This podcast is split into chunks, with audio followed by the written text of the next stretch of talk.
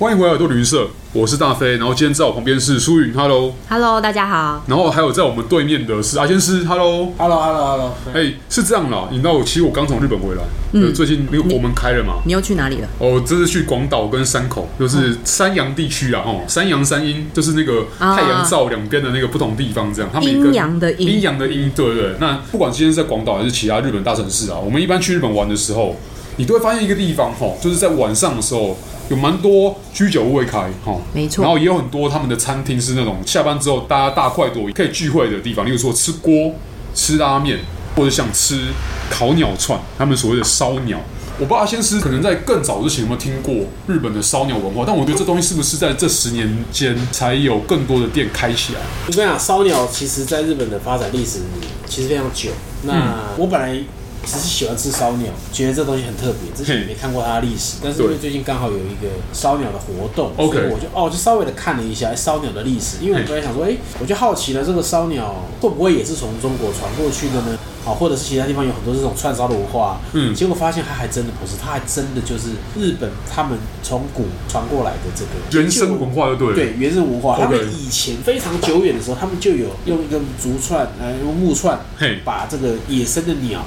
就是串起来烤的这个文化，因为材料很好取得嘛。对，就是野生的这个动物。嘿，然后一直到江户中期的时候，才能慢慢的形成的，就是烧鸟的文化。那当然到现在之后，你看，哎，就是烧鸟的店啊，一直开啊，什么多，对，从从南到北，街边的啊，然后到这个居酒屋啊，然后甚至到了高级餐厅啊。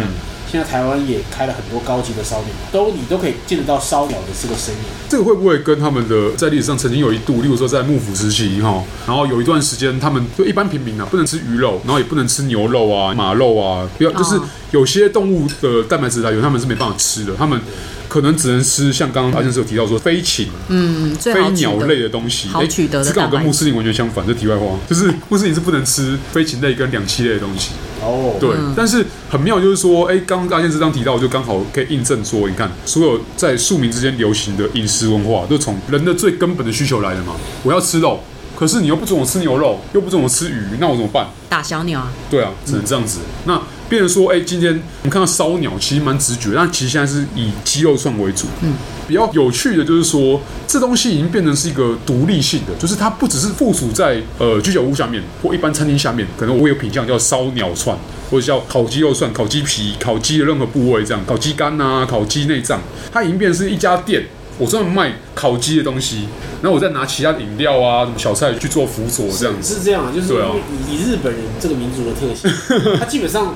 所有的单一品项，它都有办法开成一家。嗯，的确是，日本是这样子。嗯、那你说这个单一品项在台湾行不行得通？过往的经验来讲，通常比较难。嗯，但是烧鸟可能又不一样哦。烧鸟现在台北有很多比较高档的烧鸟餐厅，其实生意是非常好的。嗯，对，就是他只卖烧鸟，就是指他这个专门这个专门度。那我觉得可能某一种程度也符合了烧鸟，它是一种非常原始的，对，可是它又是某种现代化的这种感觉很有关系。以前分子料理的一个大师叫做 El Bulli，他的主厨叫做费兰阿德利，嗯，他在二十几年前他就曾经讲过，当时他很喜欢去日本吃寿司，他就说寿司呢是一个既传统又 modern 的一个料理形态，它是传统的东西，可是它又符合那种 modern 那种潮流的那种。视觉的感觉，我觉得烧鸟，我这样一想，它也有点这样的概念，因为它用这个炭火去烧这件事情本身是一个很传统，嗯，好像我们在做这个土耳其咖啡一样，嗯，这种沙煮咖啡是很传统。的，嗯，但是它后面发展出这个餐厅的比较 dining 的这个感觉，就是搭配你刚刚讲，可能它也可以搭配一些自然酒，搭配一些比较现代人喜欢的一些调酒，嗯，等等各种各样的比较新颖的一种服务形态呢，哎。这个传统的东西，它也一瞬间就变得好像很时尚起来。对，而且它其实它很符合大众文化，你知道吗？它是一个你可以个人独享，嗯，你也可以分给大家一起吃，然后大家一起在同一时间在吃同样东西的那种感觉，然后非常久，你知道吗？就是百搭，其实是一种百搭，这是百搭，而且它。符合那种，我今天我就是要吃肉，我又希望那个肉一上来我就可以吃，不会像一般烧肉，我还要用烤的，我要自己烤，还要请别人烤。至少你点烤鸡串，它上来就是可以吃的。嗯，然后它又符合大家吃完就走。嗯，那就是一个很快速的一个文化，然后又延展性高。对，而且重点是它就算冷了，也不见得会难吃。嗯，当然可能那个风味没有办法像肉那么好吃。通常喜欢吃烧的人不会让它冷，不会让它冷掉，然后马上把它吃掉。上来就吃了，上来就吃了。对。对，但我觉得这个很妙，因为它又不像是牛洞，它又有点不太一样，它也不像是例如中式快餐，也不像拉面。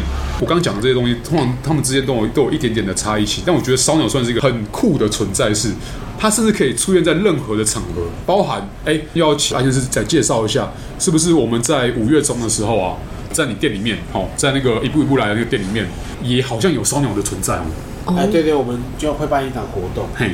那是这样，因为我本身当然也是喜欢吃烧鸟。对。那所以呢，他因为现在很多烧鸟餐厅其实动辄都是一千、两千、三千、三千的哦，这种。当然就是他们 fine dining 一些东西。可是很多人去吃了之后，其实也虽然在这样的用餐体验也很不错，但是会觉得烧鸟是一种更庶民的感觉，那种就是你享受的那种烟雾，然后那种梅纳反应，对，然后那种 那种欢闹，对，欢闹的那种感觉。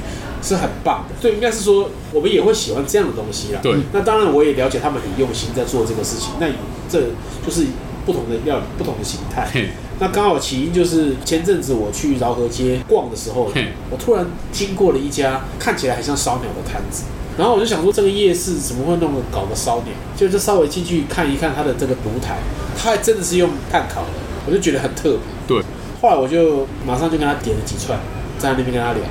我就问他说：“你哎，你这个你是有在哪里学过吗？”那个小弟就跟我讲说：“我说我是看 YouTube 学，你相信吗？”那他其实我完全相信，因为说真的，YouTube 现在是很方便。对啊。其实有很多的专业师傅都会提出言论说，其实，在现在这个时代，你真的也不太需要去料理学校。没错。因为网络资源非常非常多。当然啦，就是学习到多少，还是看你个人的能力来决定。当下我我就去吃，我跟他吃一次，我聊就觉得很开心，然后我就觉得，哇，这种感觉很棒，就是、啊、就是站着这样子吃，嗯、然后哎，他烧鸟，我当然不能说他非常专业，嗯、然后他毕竟也还在学习，但好吃最重要。但是那个感觉，嗯、说真的，一串三十块，真的已经是非常便宜，因为现在如果你去好一点的烧鸟餐厅，一串大概是七八十起跳，对啊，对啊，哦，当然还有个贵的，嗯。所以你看，在那边吃一份三十块，然后站着吃，然后你可以自己带啤酒去，我觉得那个感觉非常 chill。嗯，会，他就让我想到我以前在日本旅行的时候，哎，我有去过这样的店，对，我觉得这个感觉很棒。对，那就刚好有这个机会吧，就想说认识了他之后，我就哎，就在我们这边常常会出入一些同行的朋友的一个大家的一个起哄下面，跟他敲了一档活动，就是在我们这边，嗯，那天。我们就会供应套餐，所谓的套餐不是说那种多正式的套餐，它就是一个组合啦。大概内容的话，就是以五串烧鸟为主，嗯，那当然我这边我会提供甜点，嗯，然后跟淀粉，淀粉我今天早上还在研发这个淀粉我要做的东西，然后跟饮料，那大概是一个 package，但不会超过一千块了。我是希望它可以落在大概六七百块合理范围的一个状况。那目前是很多人在问。我目前也没有特别想让大家定位，但是我还在想，也许办法出来之后会让大家分梯次来，因为一方面也不希望他弄得太手忙脚乱。对啊。那除了烧鸟这个活动，其实我后面有还在想要做其他的。一样一样的食物相关哦，这个很期待。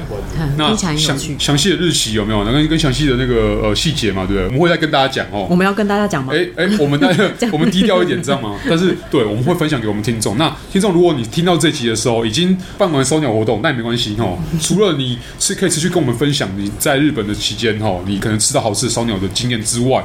这边也可以持续锁定哈，就是在台北的一步一步来这家店。五月二十号，五月二十号当然是烧鸟，对，烧鸟我爱你这个活动，OK。那你也可以持续的去锁定一下一步一步来，那看看未来有没有什么更多的像这方面的活动。我觉得阿先是不会让大家失望，对。